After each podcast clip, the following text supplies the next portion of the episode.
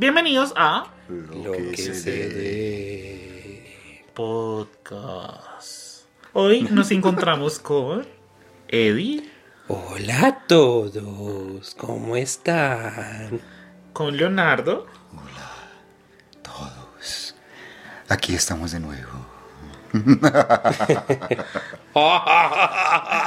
Bueno, ya quitándole un poquito del miedo, aunque no sabemos si damos terror o, o temor o pavor. Pero hay que innovar. Hoy estamos en un especial de Halloween. Halloween. Creo que somos un fracaso asustado. Pero bueno, vamos a intentarlo. Sí, Porque- pues tenemos mucho Halloween para intentar. Este es nuestro primer Halloween. Este es nuestro primer Halloween en el podcast. Eh, la, la intención de este episodio es hacer un especial de Halloween, contando cositas de historias, eh, hablando un poquito en el cine también, las películas de terror.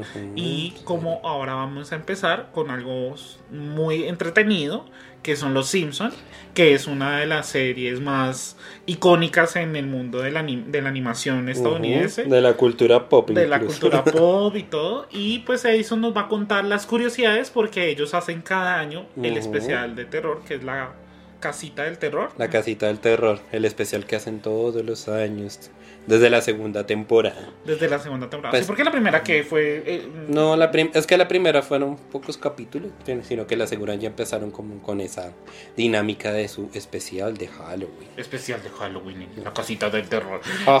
Bueno, nosotros la conocemos, en, en inglés tiene otro nombre. The Tree House of Horror. Exacto, en cambio aquí es como la casita del terror, porque no sé, a los latinos les gusta suavizarlo de temor por aquello de la religión y el De diablo. Alguien quiere pensar en los niños. Pero, no, bueno, pero eh, bueno, el día de hoy voy a hablar más que todo sobre un top 10 que hace el canal de YouTube Wat- Watch Mojo en español y en inglés sobre los 10 episodios más icónicos de la casita del horror. Entonces pues quiero traer como habla- a hablar un poco de ellos y pues recordar otros más que obviamente faltan, pero pues que también son icónicos dentro de este dentro de esta época, porque de hecho por lo general eh, a finales de octubre Fox hace la maratón de todos los especiales de Halloween. Sí, Fox en Latinoamérica Ujú. transmite todos los especiales y, Entonces, y pues están los episodios súper emblemáticos. no se lo pierdan este otoño. Pero es algo que te gusta porque a Edison le encantan los Simpsons. Ah, no, yo soy A feliz. los dos les gusta. Sí, pero Edison tiene más referencias de los Simpsons. Oh, sí. Sí, es que hay muchas muy buenas. Y en Casita del Terror pasa que cada capítulo son varios. Sí, cada- cada episodio tiene tres historias, por lo general. Ajá. Entonces, pues igual, la idea es como recordar las más icónicas y pues hablar de pronto de alguna que falte en este top. Entonces Vale. voy a comenzar desde el top, desde el- la posición 10. Eh, para Watch Mojo, la posición 10 es para el capítulo Marqueseta para zombies, eh, el cual trata de que Bart y Lisa van a la biblioteca y Bart encuentra un libro de magia negra. Ah, ok. Entonces se pone a leerlo y dentro de lo que lee, lee un conjuro para revivir a los muertos. Ah, ok, sí. Es donde sale todos los zombies. y famosos, de hecho, eh, eh, George Washington Zombie. Ajá. George Washington Zombie. Wow. Albert Einstein, zombie. William Shakespeare, zombie. Shakespeare Zombie no debe morir así. bueno, no sabemos varios diálogos a veces. Haces así. Ahí es cuando matan a- al zombie de Flanders. Sí. Puedo comer tu oreja. ¿No era Flanders? Mataste al zombie de Flanders. Era un zombie. y ahí también está la icónica frase: Papá, papá, hicimos algo malo. ¿Arrollaron el auto? No. ¿Revivieron a un muerto? Sí. ¿Pero el auto está bien? Sí. Sí. Ah, bueno. Ahí es como toda la locura de que la ciudad está invadida de zombies y los matan. Y por ahí, al final, todos los zombies en toda la calle. Pero felices y libres de zombies. Uh.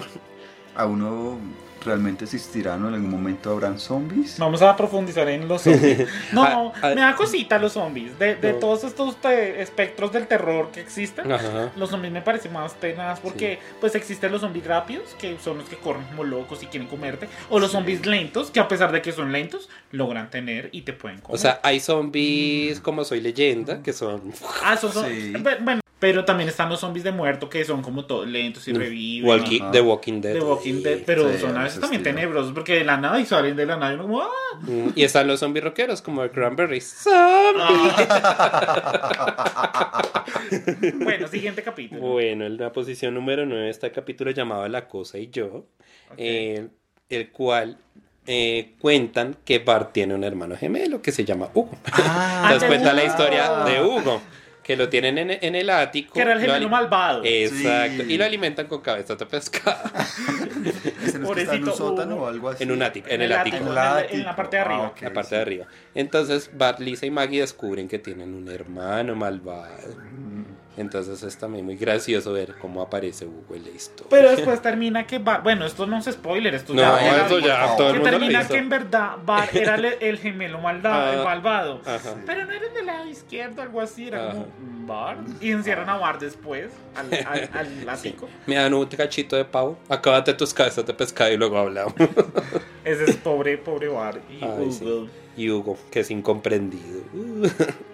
Pero entonces lo tienen atado acá. cadena. Ay, ese es cuando Hugo pega una rata con una paloma, ¿no? Así que ya estaba ensayando para volverse a pegar con Bart. Y como, mira, funciona. Y la paloma vuela, se cae y la rata camina. Entonces también es uno de los más icónicos. Porque pues está Hugo. Es uno de los más icónicos porque está ese miembro oculto de la familia, que es Hugo. Hugo. Hugo. Vivirá en nuestros corazones. Comiéndose de las servilletas siempre. Qué miedo.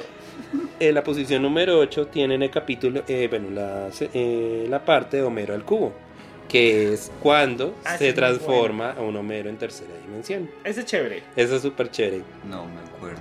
Bueno, eso es cuando en ese momento van a llegar de visita Patty y Selma, las hermanas de March, y busca un lugar donde esconderse. Se esconde, busca esconderse en el armario, pero ellos están Barry y Lisa. Ajá. Entonces va a una parte como hacia De la sala. de la sala que hay como una biblioteca y se hace detrás de la biblioteca, pero resulta que esa pared lo lleva a un portal intradimensional. Ah, Que es donde creo va. que sí. Sí, que, que ahí va como a otra parte del universo, se vuelve todo 3D. Sí. y 3D. una cosa. Y, y es, eso de ser de ese capítulo de ser de los 90 porque el 3D de ellos era como, como súper así, súper digitalizado. Exacto. Y así como cuando hacías algo en computador 3D, Ujú. que era la letra 3D toda profunda. Sí. Y salen muchas cositas de eso. Y la imagen 3D. Ujú. Y sea todo tridimensional. Uno de los más icónicos, de hecho, ese, ese capítulo, toda esa serie de, esas, de esa temporada, eh, fue, nominado a los, fue nominado a los premios Emmy, pues, pues digamos por la animación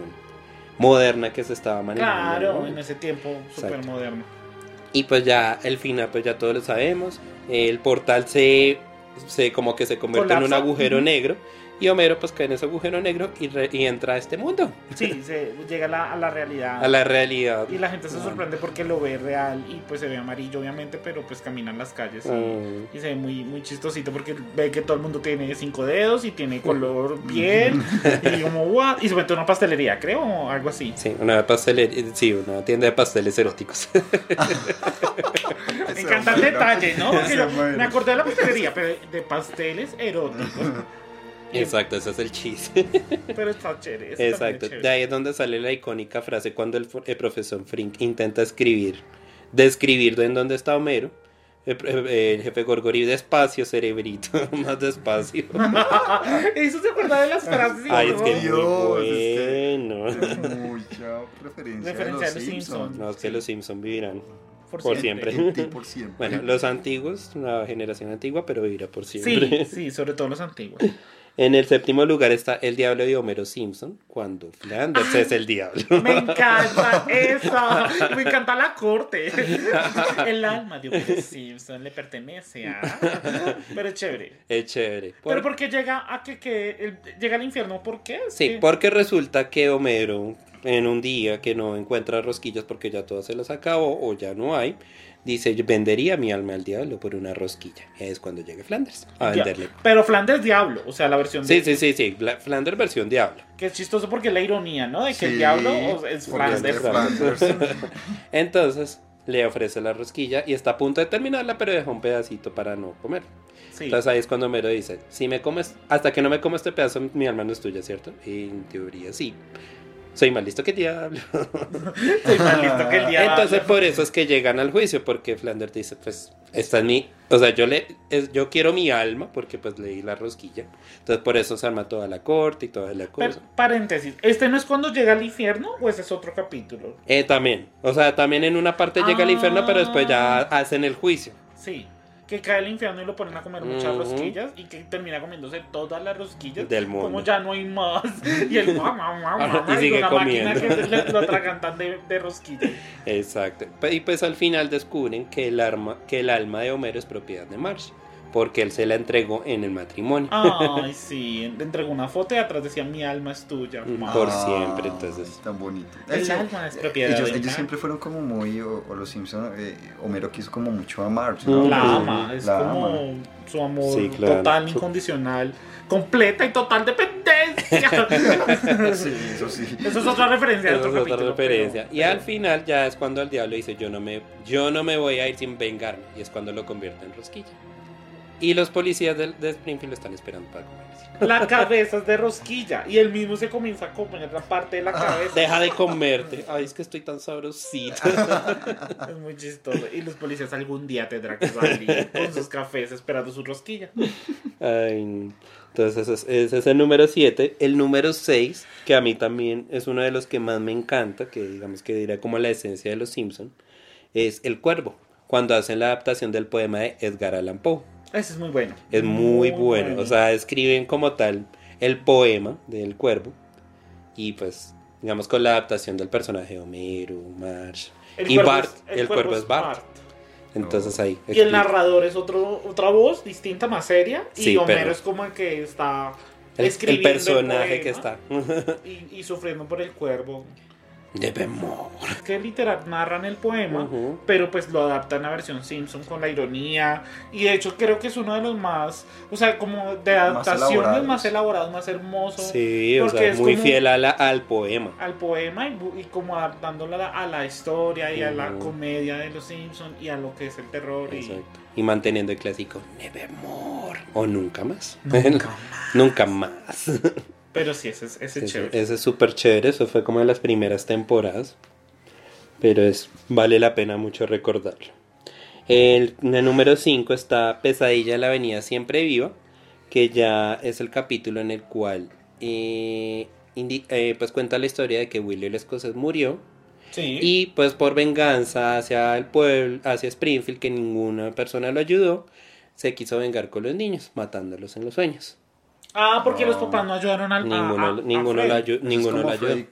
Sí. Más o menos. se vuelve sí. un poquito Freddy Krueger. De hecho, sí, sería como basada en. Porque así era Freddy Krueger, que Sí, los en los atacaban los sueños. a, los- a los- a la gente. Exacto, entonces ahí empieza a matar a los niños y toda la cosa, o a atacarlos, y ya Barry, Lisa y Maggie, ya al final, terminan con esa pesadilla. Que ahí es Maggie quien lo salva al final. Maggie quien la salva al final, exacto. Ella es la que salva pues matando a Willy y ya liberándolos de toda esa pesadilla. Pero me acuerdo también que en ese pasa que uno se queda dormido. El, o- y se redormido y llega el otro. Bar, hay problemas. Ahora hay problemas. Te quedaste dormido. Pues si tú, tú estás aquí, también te quedaste dormido. No, solo que me descansé los... Ouch. Oh, Porque la idea era que no se quedaran dormidos para que no les pasara nada. Exactamente, entonces este también es uno de los más eh, de los más icónicos de toda la serie. El cuarto, que yo creo que este sí es uno de los más recordables, es el payaso sin piedad. Cuando Homero busca en una tienda Ah. oscura o el muñeco Krusty que le va a regalar a Bart de cumpleaños y resulta que ese muñeco tiene una maldición Es diabólico. y quiere matar a Homero. Ahí es cuando Patty pierde sus últimos rastros de deseo heterosexual. Literal, Literal. sí. Ya es el último rastro. Ay, sí. Y me acordé de- también de la canción. Estaba la, la pájara pinta a las sombras del verde limón. Con el pico picaba la rama, con las alas cortaba la flor. El muñeco. Wow. Es que dicen se sabe la referencia. Pero en ese también él tenía un switch de ser bueno o malo, ¿no? Ah, y sí. cuando se vuelve bueno es como, oh, qué lindo, mero. Es todo tierno, como, ay, qué hermoso Sí. muñequito. Y, tien- y termina casi que casado con una baby Malibu de mi- de Lisa. Se enamora de la Se muñeca. enamora de la muñeca. Pero ese es- también es un super clásico, también antiguito. O sea, Sí. de, ese, de ese humor de Simpson chévere. De ese humor súper chévere. El tercero, que es de uno de, de mis favoritos, es el castigo del tiempo. Cuando Homero, eh, pues digamos, daña un tostador y al repararlo lo convierte en una máquina del tiempo. Ese es buenísimo también. Entonces ahí viaja a la era de los dinosaurios y ahí recuerda el consejo del papá que dice que si algún momento llega a viajar al tiempo no toque nada, sino las cosas cambiarán. Que por solo tocar algo, las, toda la, Que la no cambie cuestión nada. puede cambiar. Ujú, Y efecto- entonces medio pisa algo, se devuelve al tiempo y cambió, Exacto, cuando Flanders era el, el todopoderoso. dominaba el mundo y todo, todos eran vestidos como Flanders y eran todos dominados por Flanders. Ujú. Y él logra volver a salvarse, va a la tostadora y vuelve a cambiar las cosas y mejor dicho, Sí, o sea, va a varios portales místicos. hasta que al final termina viviendo, llegando como a la normalidad, como, ay sí, todos están bien, todos estamos juntos. Y comienza a comer los demás y tienen lenguas largas y comen como, Ujú. como, Ay, como casi. lagartos. Entonces él prefiere estar en ese universo y pues ya, ya. Ay, pero es muy bueno como todos esos cambios. Esto se va a poner feo. ah, sí, que salió un perrito, esto se va a poner feo. sí. No, y después que cambia. Eso, sí. No cambia nada y ahí empieza también en lo que ah, sería sí, como cambiar ya todo de mundo. malas, voy a golpear todo y de malas, o sea. Pero eso es divertido. pues. Ah, ese es mi- uno de mis favoritos. En la posición número 2 está el ciudadano Kang, que es cuando los extraterrestres bien quieren dominar al mundo Ah. y secuestran a Bill Clinton y a Bob Dole Ah. y se hacen pasar por ellos. Porque en esa temporada de pronto, o en ese momento eran ellos candidatos. Entonces era como también la cuestión política para pues hacerlo relacionado al, al presente y todo. Y eran bipartidistas. Ay. Tienen que escoger a uno de los dos. Son una, un tipo de elección biop- Bipartidista. bipartidista. Entonces están cogidos de la mano, ¿cómo es esa parte? Ah, sí, que están cogidos de la mano caminando por la calle. Y uno de los asesores de Clinton le dice, señor, es que está causando controversia pues al caminar. Con su agarrar la mano. Con su contrincante. si, si tiene alguna forma de, de, eh, de intercambiar cadenas proteínicas, hágamela saber, dígamela. Porque claro, están disfrazados de humanos y en verdad eran extraterrestres. Exacto. Y ahí, y ahí nadie le creía a Homero hasta que los descubrió. Entonces al final tenían que votar por algunos si fueran extraterrestres porque los otros ya se habían perdido. Y terminaron dominados por ellos. Terminaron condenados. Bien, condenados. pues es chévere. Ay, Yo sí. voté por tal. No me culpen, yo voté por Cos. Ese es divertido también. Y también es otro clásico. Total. Y este, ¿ya vienes el número uno? Ya el número uno. Wow. Ya. Y el número uno, que también es uno de los más, una de las más fieles adaptaciones a libros, es El Resplandor The Shine. de Shine. Cuando uno se vuelve loco. Porque, Porque no Homero. Sí, Homero sin, sin, tele, sin tele ni cerveza que pierde. la cabeza. y es muy al, al Shine. Shine es cuando The Shining. eh, la pareja, creo, los, o la familia se van a un hotel abandonado. Bueno, la, la película nunca la vi, sé el resumen más o menos. Y terminan en un hotel abandonado. El man termina loco porque su. Como que las, los espíritus de ese hotel le invocan a que él mate A que la mate a la fami- familia. La familia. Y Homero pierde la cabeza. Es tal cual es la película. Entonces ahí, es, ahí también es uno de los icónicos porque recrea toda la historia de, de Shining. ¡Puf! Adivinen quién llega. Sí, y, es, y bueno, sale Moe, sale eh, Willy el Willy escocés. escocés, Y cuando todas las paredes llenas de la frase de Homero sin cerveza, ni tele sin cerveza, pierde la cabeza. Y se vuelve loco, loco, loco, loco, loco. Y empezamos Dame el a matar a bat, dame el bat, dame el bat, dame el bat, dame el bat, dame el bat. Pero bueno, super Los Simpsons en cuanto a terror, ironía y sarcasmo son geniales, geniales. Son, son muy buenos, pues estos son 10. No sé si de pronto hay alguno que quieran Me recordar. acordé del, del de cuando eh, el, el, ay, ¿cómo se llama? el director se los quiere comer a todos. que Uther Se los come a todos, babosa. no, que coge a Uther y termina como mantequillado, algo así. Y No, lo inició prueba. con Jimbo. Jim. Jimbo, que le cayó una salsa, que le cayó salsa y empezó. "Mm, deberías ir a ayudar a la cocinera Doris.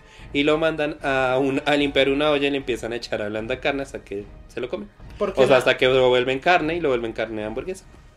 Carne hamburguesa a los niños. Porque en el colegio, pues obviamente la comida de colegio pues era horrible y nadie le gustaba. Pero entonces, eh, como, ay, probemos algo distinto. Y Jimbo Ujú. termina en esas y termina comiéndose a los niños. Sí. Ah. Entonces Homero y Marge, Homero, No, Mar-. Marge les dice, les dice a los niños, mírenlo a las, mírenlos a las caras y digan, no me coman, no me Ah, sí, coman. Ustedes ya tienen 8 y 10 años y yo, ya están muy grandes como para yo seguirle resolviendo sus problemas. Por favor, hablan con ellos, les dicen, señores, no me coman. Y terminan después casi cayendo en una licuadora gigante. Ujú. Porque se los quería comer y, y este señor todo obsesionado con un babero, con el símbolo de, de escuela. Y quería comerse a los niños y los tenían Ay. entrenando y los castigaban. Si uno castigaba, ya se iba a, a castigo para que los comenzaran a preparar para poder comérselos. Ujú. Pero muy loco, ese también es muy loco. Ah, es muy bueno. eso Y sí. así nomás, no me acuerdo. De los que mencionaste, creo que son los más icónicos. Ujú. Sí. Ay, hay, mu- hay muchos, muchos, muchos por ver eso sí. Entonces, para que estén pendientes de la maratón de, de Halloween ahorita de los Sims. Bueno, después de este especial de Edison contando los episodios de Los Simpsons, los 10 mejores episodios de, del terror. De la casita del horror. Pues yo vengo a contarles las 25 películas de terror más taquilleras que hay hasta la fecha. Eh, un portal de internet pues expuso cuáles son las 25 películas de terror. Voy a nombrarlas y si tenemos alguna curiosidad de alguna o alguna que nos hayamos visto, pues, pues la Comentamos. comentamos. La número 25 es Entrevista con el vampiro, que es del 94. Ush. Esta Cu- película es con Tom Cruise y Brad Pitt. Cuando era joven, es hace Cuando mil eran años. jóvenes con cabello largo Ajá. y eran vampiros. Entrevista con un vampiro es de, basada en un libro, ¿cierto? Sí. Y pues es la película tal cual. Eh, eh, a mí, la verdad, yo la vi ya después de grande, obviamente. Porque a mí cosas de terror me dan mucho susto. Pero no, eso no, da- o sea, no es así como el terror clásico, sino que es más bien... Es como histórica, ¿no? Sí. Porque Sí, eh, es que es como entre histórica, melódica. romántica. Romántica. Romántico, sí. No hay más que más he sufrido. ¿Cuál de los dos era el bueno? Eh, Brad Pitt. Que era el que quería. ¿No era Tom Cruise? No, Tom Cruise era el malo. Sí. Tom Cruise era el malo. El mono era el malo. El Sí. mono era el malo. ¿Y el mono no era Brad Pitt? No, No. mira la foto. Bueno, es que acá tenemos la foto y todo. Ah, ok. Ah, es que, sí, es que... Y, y unos trajes muy victorianos, ¿no? Sí, Sí. como así de conquista. Además que era que estaban en, en Europa y después se van para América. Ajá. Y mejor dicho, les pasa de todo. Y, y, pues él, él peleaba mucho porque pues era inmortal y le tocaba como ese suplicio de, de ser De vampiro. no. La número 24 es la versión moderna de Ghostbusters. La, de ¿La los- moderna? La moderna, está, pero es que estamos hablando de los más taquilleros. No, sí, sí, sí, no, pero pues ojalá más adelante esté la clásica porque la clásica es más, más movida. Ghostbusters. Sí, de pronto es que aquí comparan es por lo taquillero. Mm. Entonces, pues la versión moderna es taquillera. Pues es graciosa, no es de miedo. Nunca la vi. No, es, No. es la versión femenina, es divertida. Pero pues miedo. Pues mío. De hecho ha ganado mucho Razzie Yo también. creería. Esta es la número 23, que es Constantine del Ay, me gusta. 2005. Esa yo no me la he visto. Esa es, la, sí. esa es después de, de, de que hizo Matrix Keanu Reeves. No me la vi completa. Yo sí me la vi y es bonita. Pues me gustó, la verdad. ¿Te dio miedo? No. Creo que estamos como en la lista equivocada. No. Pero ya entrados en Ah, ya no a gastos. buscar más. Pero sí, esta es Constantine. ¿De qué trata Constantine? De que él es como un medium de las personas que sienten como energía oscuras y pues ese tipo de energías ocultas que quedan, que, se, que están en el medio. Y, y él como que ayuda a una, a una muchacha donde la hermana se suicidó y entonces Sí. ella va a ayudarle como a... ¿A qué? A, a que por qué se suicidó la hermana. Sí. La, la chica quiere saber por qué se suicidó la hermana. Entonces hay un, un poco de sucesos, él hace un poco de rituales, como para Ujú. poder entrar a esos, a, a donde ella está muerta, donde la, la Sí. muchacha está muerta. Y incluso aparece el arcángel Gabriel. Y Sí, bueno, estaban en muchas visiones de muchas cosas, de cosas de- entre el mundo de los humanos y el mundo Mm, oculto. oculto. Pero está A mí me chévere. parece chévere, me gustó. Algún día la veré cuando la vuelvan a dar. La número 22 es Alien, pero la versión moderna del 2017, que es la Mm. Alien Covenant. Pero es- esta sí es como un poco más fiel a la antigua, ¿no? O Sí, sea, pero es que, es que creo que esto es como un reboot porque comenzaron con Prometheus, sí. que es cuando van al espacio y buscan como unas naves y encuentran como los originales Alien. Y ya después esta es la versión como moderna, como el nuevo reboot. Porque sobre todo este director Ridley Scott está tomando las películas que hizo antes y Sí. las está modernizando porque como ahorita está la tecnología, se Mm. pueden hacer las mejores animaciones, Mm. mejores efectos, Exacto. entonces como que quiere mostrar de nuevo esas historias que él quería contar con esta nueva tecnología. Ok, ahorita Entonces- estamos en la época en que se está renovando lo antiguo. Exacto, y como ahora se ve súper guau con los super es que lo efectos. bueno. Sí, Sí. Y, y los efectos antiguos tienen su, su amor. Su encanto. Y también utilizaban mucho de que no, que no aparezca el monstruo, sino como el suspenso, la, la imagen, que se ve así como que el temor está ahí, pero pues no se muestra directamente. Pero ahorita sí quieren mostrarnos todo. O sea, que se vea el monstruo, que se vea el susto y que se vea todo. todo. Sangre, que vea sangre. en 3D, 4H, eh, 4D, 8K. todo. en todas las dimensiones posibles. Exacto. La número 21, que esta también siento que es de suspenso, pues no es suspenso de acción, que es Resident Evil. Mm. La del 2012, que es un icono de la cultura pop. Sí. ¿Cómo se llama ella? Eh, Mila Jovovich. Ella es un icono total y ha estado en todas las películas de Resident Evil. o Sí. sea, Y es No, muy el bonita. video- Sí, no, y el videojuego que también en sí ha cautivado a muchos, a muchos gamers. Sí, claro. O sea, les es encanta. también un icono en todo el sentido. Y pues salieron las películas y las películas también les ha ido Ujú. bien y tienen su- sus seguidores. Sí, tienen, su, tiene sus fans. Pero a mí no me gustan mucho esas películas de ella. No, es que de volvemos- esa Resident Evil. Exacto, las alabamos, pero no las hemos visto. ¿Tú te has visto Sabemos- alguna Resident Evil? Sí, Uh. Ninguna, pero sabemos que existen Tú- y que les que sí. He visto una donde está ella en un desierto y como que ella quiere poderes y Es lucha que- contra zombies. Sí, y es bueno, que es como tan confuso porque en, en unas que se contagian, en otras que no, en otras que es una ciudad. Eh, bueno, los que saben ahorita escucharán y dirán qué locura están hablando Sí. estos ¿Qué tres. pasa a esta gente? Pero sí hay gente que le encanta. Y estos, estos ejemplos de zombie, que es este zombie de Ajá. contagio y de que, mejor dicho, el mundo. acabar, acabar el mundo. Y, Y creo sale- que van a sacar ahorita otra. Y ¿no? salen unos monstruos horribles. Van a, horribles. Van a sacar ahorita una, creo que sí, otra. van a otra. sacar otra. Ella estaba grabando. Y ella, pues es que lo que la- le da la platica, pues la vieja saca. Y Ella Pues es la que hizo el quinto elemento también. Sí, no, Ah. ella comenzó, creo que con el quinto Ah, elemento. Sí, o sea, se dio a conocer por esa película. Y es un. Y ella Que fue aunque- modelo, es modelo. No, y esa película, aunque no es de terror, también es un clásico. o sea. Ah, Sí, a, que- a pesar de que te duermas. ¿eh? No, pero tengo, tengo algunas escenas así. No, es que ya se la había visto, sino pues voy a ver el quinto elemento una vez que queríamos hacer maratón de películas y él se quedó dormido.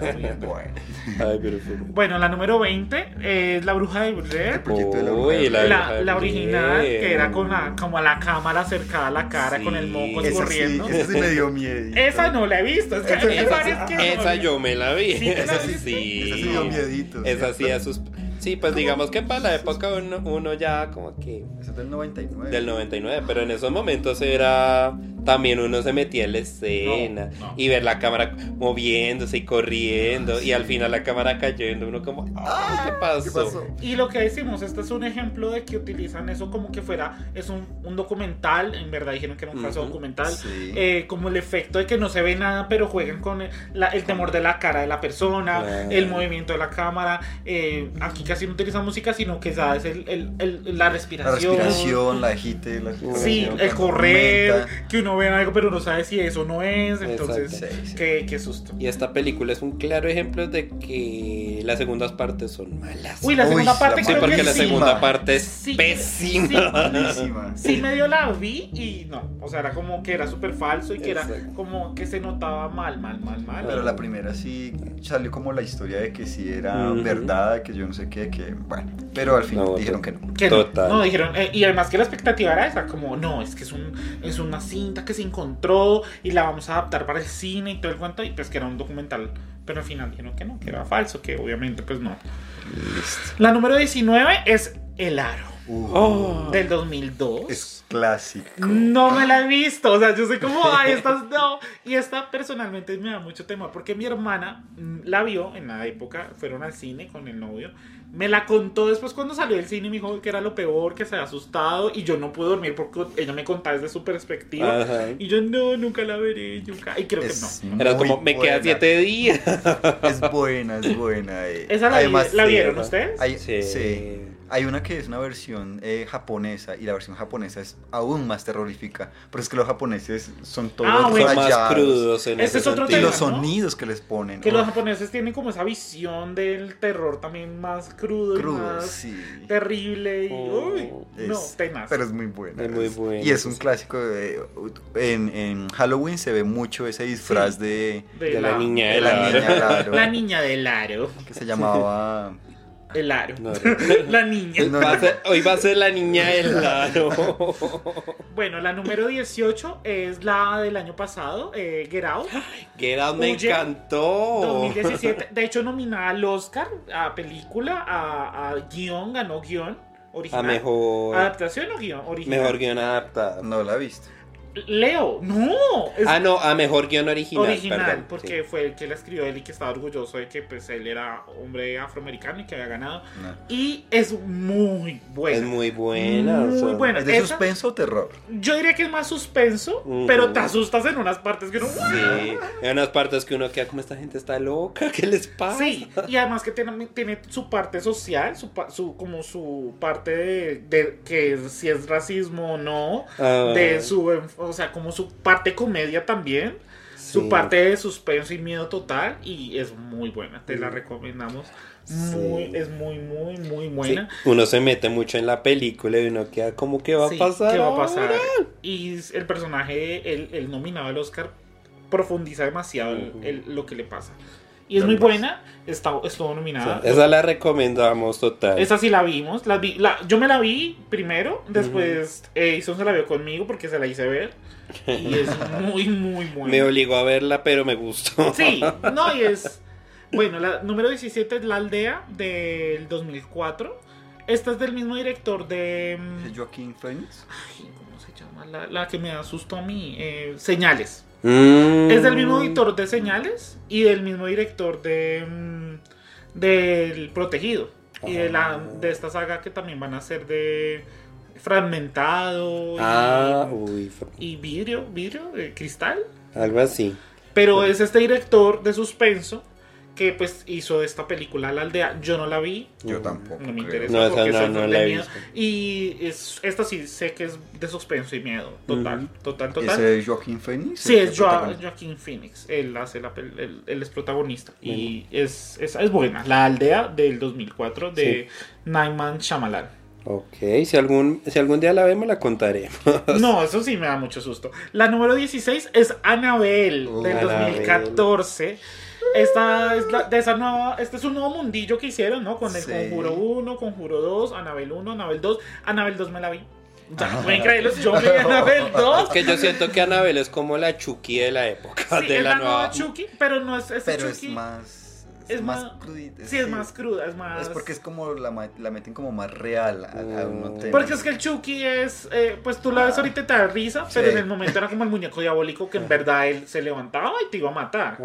En cambio, Ella en no esta mata. no mata. Es, es como todo lo que gira alrededor de ella. El, el terror de. El oscuro que rodea su historia. Y según eh, cuenta que la, la muñeca existe. Existe. No en Mm. versión como la vemos, que pues es una muñeca con su cara toda horrible. Porque sí da susto así.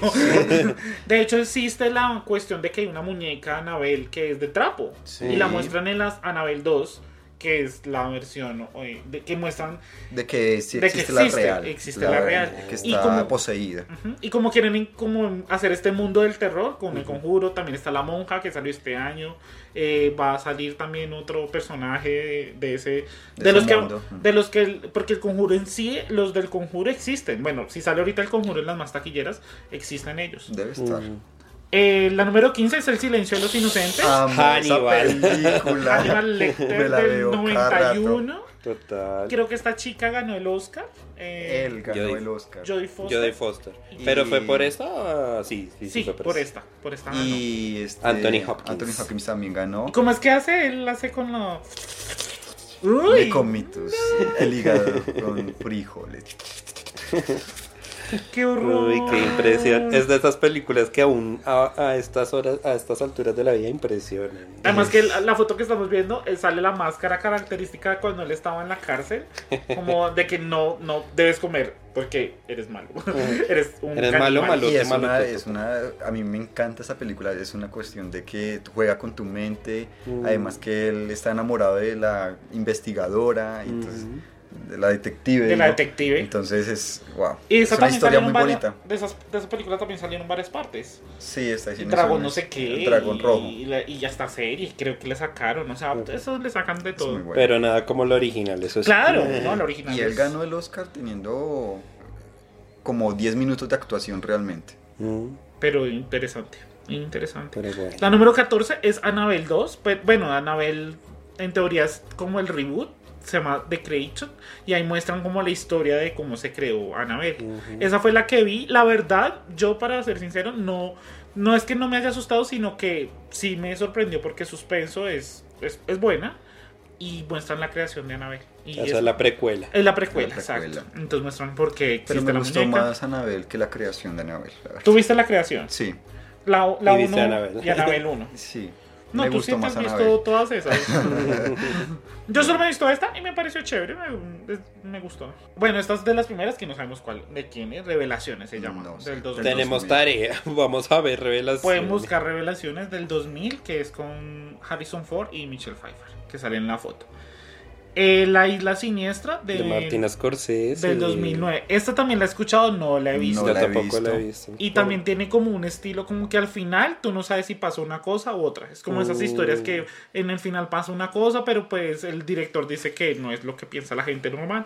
Entonces esta también es una de esas historias y Y con el consentido de Martín, que Sí, es Leonardo DiCaprio. es, su- es uno de sus actores predilectos. preferidos. No, es que ¿quién, quién no prefiere a Leo? Es que Leo tiene sus momentos DiCaprio buenos de es actuación. muy sí, sí. buena. Es muy bueno. Ah, mira, salió en la número 11 el, el Ghostbuster, la del 84. Ghostbuster. A mí me encanta esa canción. Esa no me la he visto completa. tururú, Yo tu, tampoco. No, Esa- no, sé es cómo- muy viejita. sí, es muy del viejita. 84, imagínate. Ay, pero es un clásico. Sí, Ah, súper- sí, conozco la canción, con, entiendo el concepto, el- el- Sí. el- los fantasmas y, y todo eso, pero pero no, no, la he me visto. llama la atención.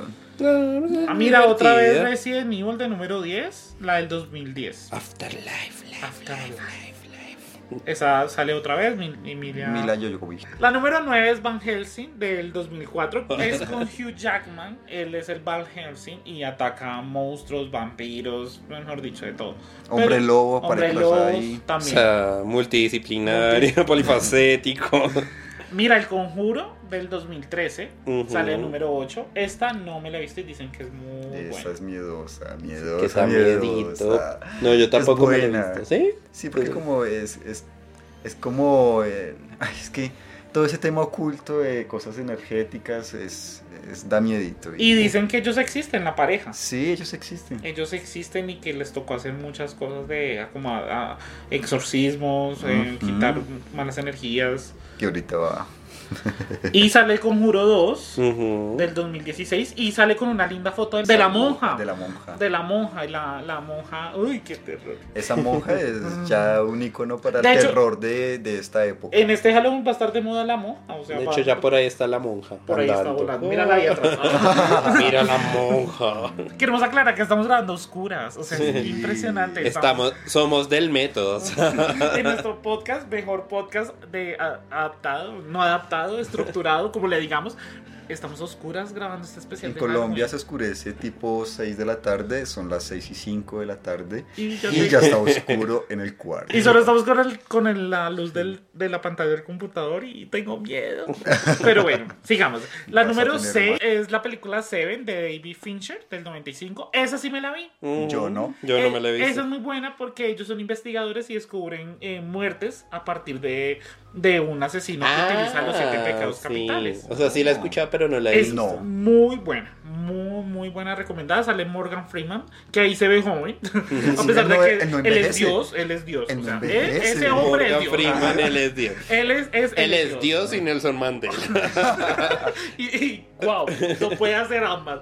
Pero Morgan Freeman sale y sale Brad Pitt. eh, y se esa película es muy buena. Eso es como una película de culto ahorita. Del 95. Y este director, Da- David Fincher, es muy bueno también. Él hizo varios de, de, varios de suspenso y, y son muy buenas esas películas. Ujú. Y esa la recomiendo en serio. Y sí da susto, porque es como el suspenso del asesino y todo eso.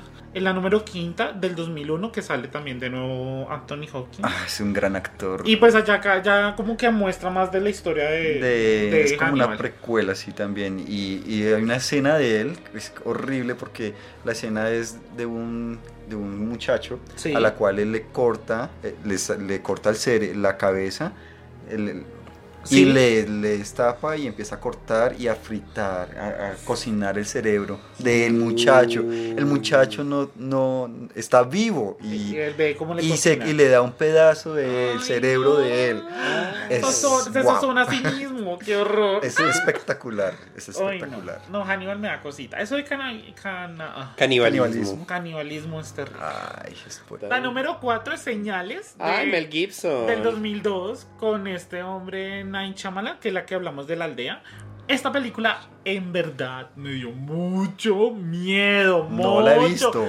Esta es de extraterrestres, Ah. pero es que utilizan mucho suspenso y una escena, la escena más, y yo pienso en esa escena y me cago de miedo. Porque es como que pasa, pasa el monstruo, el extraterrestre y uno ¡ah! pega el grito y sale en el techo. Yo por esta película no pude dormir de nuevo en la, cerca de la ventana, porque eh, pues mi ventana da hacia unos techos y cuando hay luz de luna pues se ve la sombra del edificio de la... Mi temor era que encima de ese edificio hubiera un extraterrestre. Y es el momento que no está al pie de la cama. No, ya, no, ya, ya puedo, no, ya puedo dormir normal, no. Pues de pronto esta noche voy a estar así. Y Pero- cuando editas el podcast también vas a estar. Y cuando escuches el... Pero esta película es muy buena, es del 2002, sale Ujú. Mel Gibson, jo eh, Joaquin Phoenix, Joaquin Joaquin Phoenix. Phoenix. y es muy buena, muy, muy buena. La número 3, El Exorcista, Ah, del es un 73. Es clásico. un clásico. La niña Linda Blair. Linda Blair, que giró su cabecita. De hecho, ganó el Oscar, creo, por esta. No, fue nominada, pero creo que no. Ah, ganó. no. Bueno, pero... Es toda una escena clásica Y como terror. De hecho, de hecho, la otra vez escuché una noticia hace poquito que ella, ah, por esta película, tiene un problema en la columna. ¿En Sí. Porque ella de hacer esto, pues no giró la cabeza, obviamente completamente. No, pero sí le tocó forcejear mucho y por las escenas tuvo un Mm. problema y ahorita se le está aumentando el- el- el- la cuestión de la espalda, Wow. de la columna. Pero Fuerte. esta es fuerte. No, y ya, y yo también me acuerdo sobre el exorcista que había una. que la voz, digamos la voz diabólica de Linda Blair, Sí. era de una señora que en verdad hacía voz gruesa porque, digamos que tenía la voz ronca porque fumaba, Sí. digamos tomaba también como algo. Algún menjurje, no Sí. recuerdo de qué era, pero que hacía que tuviera la voz así toda diabólica. Ay, qué horror. Y resulta que también a esta, a esta señora no la, nunca la reconocieron en los créditos. Ah. Y pues quedó con mal, eh, o sea, el, eh, el- ese esfuerzo también le generó malestar en la garganta. ¡Qué Creo que incluso le generó como algún tipo de enfermedad terminal. Pobrecita. Mm, Pero, Pero, bueno. es, véanla, es... Qué horror, contamos lo trágico, pero pues véanla. O sea, Eso, disfrútenla. eso también da terror. La número 2 es Tiburón de Steven Spielberg del 75. Eso es un clásico. No, pero da susto. Claro. Dicen que esta es una, en serio que es una de las películas de terror porque en verdad nunca se muestra bien el tiburón, pero la canción es... es... Y sale el tiburón y la gente, muchos tuvieron miedo de volver a entrar al mar porque el tiburón sí. atacaba y creó todo un concepto. De, esto es, de hecho, esta es una de las películas... Precursoras la, de todo. Precursoras de, de, que sea esta película de blockbuster, de, de impulso, de que sea multitudinaria y, y la gente enloquecida y da susto Steven No. Spielberg es gran, gran director. Ah, no, es uno de los clásicos de Steven Spielberg. y la número uno que oh, este director no lo cono- no se acordaban ellos de Sexto Sentido de Mike Shyamalan muerta. del 99 que sale eh, eh, Bruce Willis Bruce Willis. y el niño de sexto sentido. y esta esta es muy buena muy buena Mira que no la he visto. no No. No la he visto. Leonardo. No, y esta tiene un twist chévere, tiene una historia genial, es uno que se Mm. sorprende. Y uno ve gente Y muerta. uno desea mucho verla dos veces para entender por qué y verla de nuevo es muy buena. Sí, eso Y es un clásico. clásico. Es un cla- 99, mira. Hablando del 99, Wow, del Ya capítulo va para pasado. 20 años. Ya, y El no. otro año. Pero bueno, 25 películas de terror, ahí pueden escoger algunas. Las más taquilleras, vimos la lista así de repesón, Sí. pero de pronto hay otras más de terror total. El ¿no? exorcismo de Emily Rose. Esa, es- Oh. esa es la versión más siguiente del exorcista. Ese exorcismo de Emily Rose me acuerdo que la vi mientras viajaba horror. hacia un, un departamento de acá de Colombia y la vi de noche solo, yo iba viajando solo, estaba como de 13, 14 años Ay, no. y la vi y es horrorosa porque, wow, esas psicofonías que hacen cuando, psicofonías son esas, esos, esos Sí, ruidos que hacen con, ay, no. cuando hay como de presencias demoníacas y esas cosas. Es, Ay, Dios mío. psicofonías. ¿Qué tal que haya psicofonías en nuestro podcast? No vamos a meter psicofonías aquí, ¿ok? Yo me encargaré de que no exista. Pero Si existen, no sabía. se escuchan cosas raras, los avisas. No mentiras, pero no, no, la intención no es eso. Y pues ahorita vamos a, a potencializar más. El terror. El terror. Porque Leonardo tiene historias, tienes historias de suspenso, terror. Suspenso, terror y de pronto ustedes me brujería. ayuden a ello. Cuenta tu Prendido. historia, Leo. Pues resulta que hablando de todo esto de terror, pues existen cosas como la magia, la magia negra, la magia blanca. La magia blanca pues es considerada como benéfica, ¿no? Y la magia negra ya comprende como conjuntos de rituales, fórmulas, conjuros que se, que se hacen para, mm, para llamar las fuerzas ocultas y maléficas y causar daños a los demás. Nosotros no vemos cosas que suceden con nuestros ojos eh, de lo que está oculto. Y hay alguien que me dice en alguna parte que lo que está quieto se deja quieto. Pues resulta que eh, yo he vivido, como les he comentado en los episodios anteriores, en varias partes del país Sí. eh, de acá de Colombia. Entonces em, hay unos rituales de magia negra que se usan para tener como atraer a personas, Sí. para hacerles daño económicamente, para matarlos prácticamente y hacerlos sufrir. Y pues he tenido y quieres compartirles Ay. dos de las historias que he tenido. pues resulta que una vez estaba, nos- yo vivía en, en un departamento que se llama El Huila y en, de- en ese departamento hay una inspección que se llama La Jagua. Resulta que La Jagua es Sí. uno de los centros energéticos más importantes de brujería que hay en el país. ¿En serio? Eso queda entre Garzón Huila y Altamira Huila. Yo viví en un pueblo que se llama Guadalupe Huila. En Guadalupe Huila existe una vereda que se llama, eh, se me fue, el- Los Cauchos. Sí. Los Cauchos es un- una vereda que existe en Guadalupe como tal el departamento que limita con el Caquetá, otro departamento. Y ahí em, se dice que es como la sucursal de la Jagua, del- Ah. de, la, de, del- de esta inspección que les comentaba. Sí. Eso pasa cerca de un río Suaza. Allá hacen mucha brujería, hacen mucha cosa, Qué muchos feo. rituales.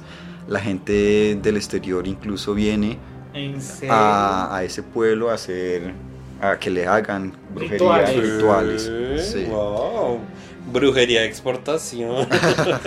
Turismo de brujería. El brujaturismo. Colombia, magia salvaje, brujería.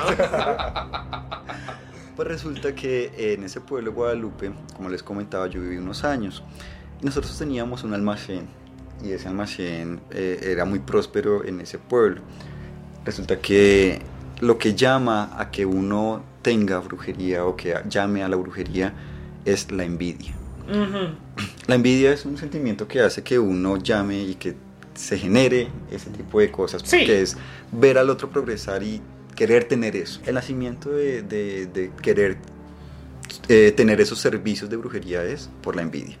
Entonces, eh, resulta que nosotros, una, yo vivía en una casa pequeña, yo me trasteaba muchas veces, pero vivía en una casa pequeña en ese momento Sí. y el, el almacén estaba en otro lado. Pero resulta que a nosotros, pues creo que nos hicieron mucho de ese tema. Ay, ¿Por qué? Dios mío. Resulta que una vez, para entrar a la, a la historia como tal, Sí. estaba cocinando yo unas arepas, me acuerdo mucho, eh, en la cocina y llegó una amiga. Una amiga que es muy eh, allegada a mí, todavía lo es, Ujú. y estábamos ahí cocinando y resulta que se fue la luz. En ese pueblo comúnmente no se va la luz casi nunca. se fue la luz y yo pues bueno, normal. Prendí un, busqué y no encontré una vela normal, encontré una veladora que mi mamá usaba y era de color naranja. Entonces la prendí para pues, pues seguir cocinando mis, mis arepas y pues darle a mi amiga y pues seguir echando chisme, Chisme. ahí. Sí, no normal. Resulta que pues estábamos ahí cocinando, estaba volteando las arepas cuando escuché en el patio que cayó como un... Pues resulta que en la parte del patio nosotros teníamos unas tejas de zinc. Zinc son esas tejas que se utilizan para, pues, para cubrir eh, en el techo y que Sí. son bastante ruidosas. Que cuando le cae la lluvia, eso. Suena Sí. como- Algo así, pero suena más como así.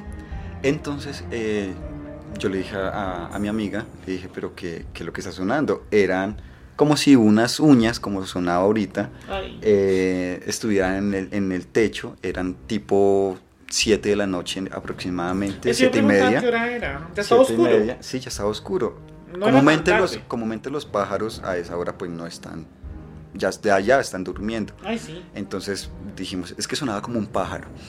Entonces resulta que llegamos y, y me dijo mi amiga, Leo, quédese callado y recemos un Padre Nuestro. Entonces me dijo ella eso y, y yo pues me asusté. Entonces yo le dije, pues vamos a ver qué es. Y me dijo, no te asomes. Y yo, pero, ¿qué tal que sea algo, alguna cosa? Y me dijo, no, te asomes. Entonces nosotros estábamos en la cocina y fuimos, hay un, un zaguán, un zaguán es como un corredor, ¿sí? Eh, que llegaba al patio, de la cocina al patio. Entonces fuimos caminando, yo le dije, pues vamos a ver, porque dejó de sonar. Pero al momento de nosotros salir de la puerta, fuimos entrando al, al- al patio y sonó como un aleteo.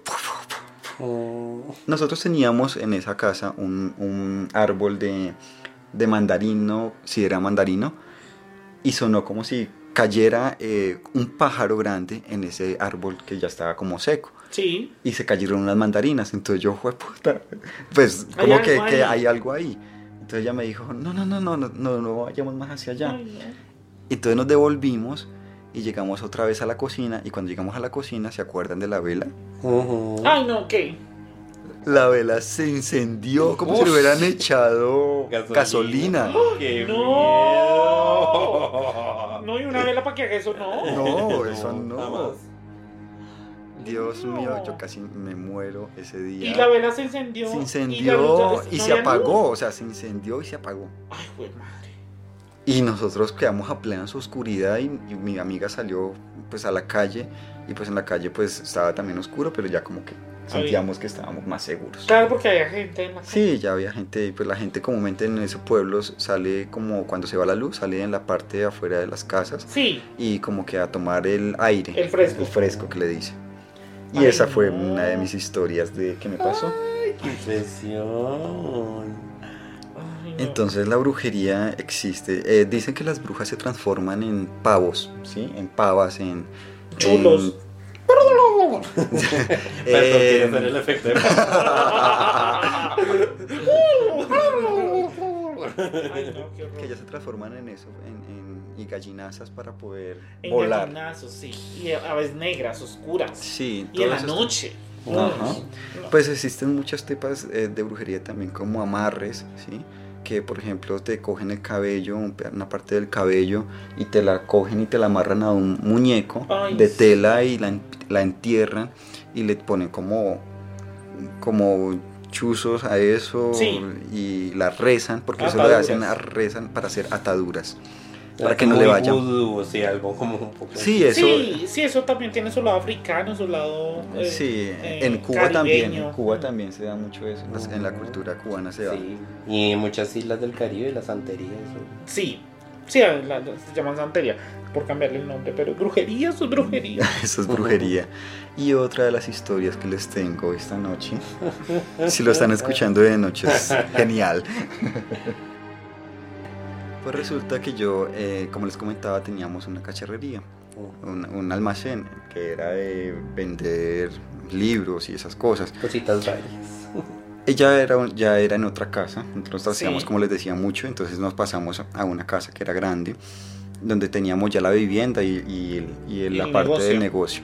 Entonces, eh, yo me quedaba solo en esa época y pues me gustaba quedarme solo porque yo cocinaba y esas cosas y pues era rico. Y Y atendiste nosotros el negocio. atendía el negocio. Resulta que una vez, una tarde, eh, ah no, una mañana, me desperté normal, fui, abrí el negocio, no sé qué, me senté en una parte mientras llegaba gente y cuando me doy cuenta en las vitrinas veo como si hubieran salpicado como sal, Sal. sal. ¿Por qué? Porque es que la sal se nota mucho de que sea sal, ¿sí? Y que es mojada. Y que es mojada. Mm. ¿sí? Entonces yo vi en las vitrinas sal y yo, pero ¿esto qué es? Ah, Entonces toqué y eran gránulos de sal que No. estaban pegados en la vitrina. Pues resulta que esa noche, mm. eh, pues a mí yo, yo empecé a limpiar eso porque no le puse mucho cuidado, la verdad, entonces empecé a limpiar. Claro, por mantener el negocio limpio. Sí, entonces en la noche, comúnmente eh, todo este tipo de cosas suceden en la noche, ¿no? Ujú. porque es como donde se, las, las energías se aplacan. Y la otra es que, por ejemplo, eh, un paréntesis a la historia, es que a las 3 de la mañana es donde es como la hora eh, del diablo que le dice. Ay, Dios mío. Porque es como una, una mofa a, lo- a la muerte de Jesucristo, ¿sí?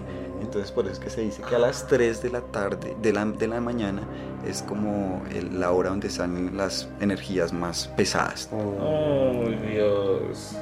A todos a las 3 de la mañana durmámonos. Ciérrense. Y, Y continuando con la historia, pues entonces yo, como les decía, estaba durmiendo solo. En la parte trasera nosotros teníamos la casa. En la parte de abajo había una habitación, en la parte de arriba. eh, la habitación mía estaba en la parte de abajo, en la parte de arriba estaba la parte donde dormía mi hermano. Sí. Mi hermano no estaba y yo estaba solo en esa, esa, esa semana. Tú no estás ni con tus papás. Con, no, ni mi mamá, ni mi papá, ni mi hermano. Entonces nos quedamos, yo me quedaba solo, como les contaba. Entonces yo me acosté normalito, no sé qué. En ese tiempo ni siquiera veía televisión, entonces pues como que me acosté normalito. Sí. Cuando yo escucho en la parte de arriba como, como si sacudieran las sábanas de, de la cama de mi hermano. Entonces yo dije, pero mi hermano no está, ¿qué está pasando? Entonces yo dije, pues no sé, cerré la puerta, aseguré, me dio como miedo. Y resulta que empecé como a escuchar como pasos, como si eh, él tenía un closet y se movía el closet. Y yo, marica, ¿qué hay allá arriba? O sea, entonces yo subí, ah pues no, yo abrí y yo dije pues será alguna cosa o alguna vaina y subí a la parte, eh, a- al cuarto de mi hermano. Y cuando llego allá, pues ya era de noche y yo prendí la luz. Y cuando prendí la luz empezó a titilar y, y, y en la cama de él estaba completamente estirada. Estaba estirada y mi hermano es supremamente desordenado. La cama es como si la hubieran tendido y encima es como si alguien se hubiese acostado. No jodas. Se ve como cuando uno se acuesta, pues y Sí, se levanta, se ve un bultico como que la, la- como la presencia de que alguien, ahí. sí, un desdoble. Yo casi me muero, yo tuve que irme. Yo me me fui y me quedé es- ese, esa noche donde una vecina No. y porque es que me dio mucho miedo, yo pues esto, esto no es normal, le comenté a mi tía, le comenté a mi mamá y pues ellos hicieron otras cosas por allá para que pues contrarrestar ese tipo de cosas. Sí, claro. Esos dos como historias como más creepy que tengo, como más... bah, Ay, no, Leo. Qué horror. Porque es que la brujería existe, muchachos. Entonces hay que tener como contacto con, con cosas que estar en paz con uno mismo como para poder contrarrestar eso. eh, Sí. y, y la envidia existe y eso es lo que, lo que más mal, mal daña. Y Moraleja, síntomas. No sean envidiosos. No, pues, síntomas sí. que uno siente cuando le están haciendo brujería. Le está yendo mal en el trabajo. Le salen algunas salpicaduras en el, en el, en el cuerpo. Empieza a tener problemas de salud. em, que, te- que haya como, como eventos que, que tú sientas que no, que no te está yendo bien. em, Perdía la confianza. de la confianza con uno mismo. Eh, cosas como esas que no, que no van como normales dentro de lo que uno es y pues que uno piensa que es qué, qué- qué es lo que está pasando, que, que como que se siente abandonado, problemas de depresión también. Qué fuerte. No, obviamente en, en todos esos casos de hablar de ese tipo de cosas de negativismo, lo importante es como buscar ayuda y, y pues tanto no, pues bueno, no contrarrestarlo con cosas, brujerías ni nada, sino como llenarse uno de actitud positiva, de, de, de- de gente que te pueda apoyar, tanto que hemos hablado de la depresión en, en todas las personas y, Sí, y, y, y ayuda a estar acompañado, desahogarse, tratar de, ah, bueno, también sirve muchísimo una, una ba- un bañito de, de caléndula, de hierbas. de hierbas, De y ayudarse a uno a que pueda mejorar, porque pues muchas veces pasa porque es cosas que le pasan a uno, negativismo o cosas, pero también existen envidias, lo que hablabas, Leo, y gente que le quiere hacer uno el daño y mejor es quitarse, verlo a uno mal. eh, quitarse eso malo, esa energía mala y, y Hacer confiar. cambios, a, hacer la, a la gente cambios. le sirve mucho confiar en Dios, o buscar a Dios, o, O unas, una O ayuda un espiritual. espiritual. una- sí, exacto, como buscar ayuda en eso espiritual y llenarse de positivismo. Pero, Sí, uy, no, es fuerte. Y en entonces- muchos casos sí se ha escuchado de gente que es... Que no se uy, encuentran cosas como, como explicación científica de qué es lo que está pasando. ujú, ¿sí? Que, que, por ejemplo comes y vomitas, pero no tienes ninguna cuestión de, de tener un problema gastroenteritis Wow. o algo así. Entonces empiezas a adelgazarte hasta que te mueras. Y sucedió también con un familiar eso. Entonces Oh. como que eh, al final supieron que era un sapo que le habían puesto. Ay, no. Existen cosas así. y- Oscuras. Oscuras. Llénense de positivismo y unicornios y... Unicornios. Contrarreste monstruos con más monstruos. Con monstruos imaginarios de colores maravillosos. Pero no interesante, Leo, quedamos como sorprendidos. Y Ay, qué miedo. queremos aclarar que Leo ya está bien, ya sus cosas negativas, cosas malas ya no existen. Y no, nosotros tampoco, yo no creo. Yo, pues, uno sabe esas historias y, ay, no, tengas triste, no voy a ignorarlas, voy a ignorarlas, voy a ignorar. Y, y ya. Y, sí, y fantasmas que, que de pronto también se dan, como la llorona, Ay, Eh, La pata sola. la patasola. Uno escucha unos cosas, cuentos, Unos uy. cuentos, en serio, que son la candelilla. me- mejor dicho, son cuentos que, que Ah. van más allá de lo normal. Sería chévere se hacer una especial de paranormal. mitos. De mitos. mitos y leyendas. Pero no interesante en nuestro especial de Halloween. Leo nos comenta su- sus historias de brujería Hechicería. y ataduras y cosas malas. Pero, ay, que todo como. No, pero no. La idea, la idea del Halloween es pasarla bien. Ah, bueno, sí, obviamente. Yo también quería hacer un poco una aclaración al, al, bueno, al final, no sé, pero de que el Halloween está obviamente ligado por la, por la cuestión del, del comercio, de lo comercial, de que los dulces, los disfraces. Aquí en Colombia, si alguien nos escucha de algún otro país algún día, eh, aquí en Colombia.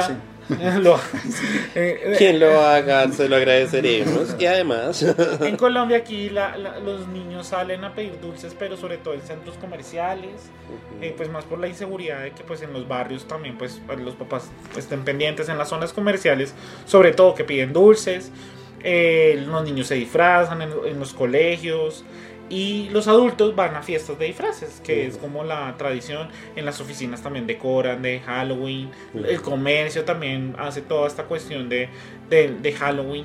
Y, y es divertido, lo chévere es disfrazarse y pasarla bien, en que le guste. Tengan cuidado también con Y cosas y, exacto. jugar con cosas. Eh, y- tabla juijas. Acuérdense, lo que está quieto se deja quieto.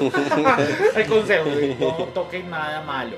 Pero así sí, se va a llamar el capítulo. no, y uno escucha mucho en esta época los niños que raptan, de que dulces con cosas malas, eh, de que tengan cuidado con sus niños, porque pues la gente aprovecha para todo, para asustar, para robar, para... Entonces siempre la recomendación es con seguridad, cuidar, estar pendiente si tienen hijos. Cuidado con los juegos macabros. Y, y Leo ya se va a la parte oscura, ¿no? No juegos macabros, no ataduras. No, no, no cosas malas. no, No cosas del demonio. No llamen a sus seres de más allá. Porque, digamos, en México también existe la tradición del Día de los Muertos. Es Sí. otra cosa totalmente Es una cosa distinta. totalmente Y distinta. también tiene su tradición que mucha gente de otros países dice, no, pero ¿cómo así a, a adorar al muerto si está muerto, a ir a la tumba? Es Pero como pues, respeto a son ese tradiciones. Aquí también existe el Día de los Muertos, el primero de noviembre. noviembre. El día de todos los El día de, los- el todos día los de santos. todos los santos. Y el 2 de noviembre es el día de los santos difuntos. Exacto. Y acá pues se hacen sus misas y todo. Pero en México sí dicen que es una tradición espectacular. Sí. Y más que se reforzó con lo de la película de Coco del año pasado. Pues ahora ya está el boom de, de Días de los Muertos. Pero aquí en Colombia es así y, y es disfrutarlo, cuidarse. Y si van a ir a fiestas, pasarla genial, Estar alertas. Sí. Y estar alertas la gente y pasarla bien. Sí, es una época para pasarla rico. O sea, digamos que la época de Halloween no es en sí satánica como lo pintan algunas Sí. personas. Pero hay que cuidarse, como se le No, sí, sí, Claro obviamente hay que tener cuidado, normas de seguridad, pero pues es una época para divertirse, para disfrutar, porque igual ya sea uno niño, grande, pues igual es época de pasarla rico. Sí, y al ritos y lo que esas queremos. cosas funcionan desde que uno también le dé cabida a Sí, eso. exacto. Ujú. Si uno no le da pie a que uno crea en eso o le da pie a querer saber más y de pronto sumergirse en eso, Ajá. si tú vives una vida tranquilo, ah, bueno, eso existe, no me interesa, gracias, no, venga. Y vivir su vida uno. Y si, si le sucede algo, pues buscar ayuda. Es buscar Sí. ayuda. Uno, eh, las cosas que, que de pronto no, no pueda uno controlar, como una posición o algo así, es más. Me encanta que sea Más el tenaz. extremo total. Si te posee, Yo siempre seré de extremos. Todos los que me conocen Sí, somos de, conocen, saben que soy de Si, extremos. si hay una encarnación así maldita, eh, avísanos. Llama al número de. Llama a la línea de atención de de brujería. brujería. Bueno, esto es todo por hoy. Gracias por escucharnos. Recuerden que nos pueden escuchar por Spotify, Apple, iTunes Podcast. Ahora ya también estamos en Google Podcast también. Estamos en otros sistemas de streaming. Y nos pueden buscar por internet en lo que se dé. Podcast. Escuchen los demás episodios y también nos puedes encontrar en todas las redes sociales como LQSD Podcast. ah, Podcast. Y eh, espero que nos disfruten todos estos episodios que hemos grabado con mucho amor para Sí, todos ya. ustedes. Este es nuestro noveno eh, episodio, ¿sabías? no son los novenos, ya vamos para el décimo. Para el décimo y ahí vamos. Nos gusta grabar y escucharnos. Sí, somos felices grabando. Esto un poquito más de susto, pero es muy chévere. Sí, nuestro sí. especial de Halloween. Entonces nosotros nos vemos el próximo capítulo y nos escuchan ustedes en una nueva entrega de Lo lo que que se dé. Chao. Chao. Ooh.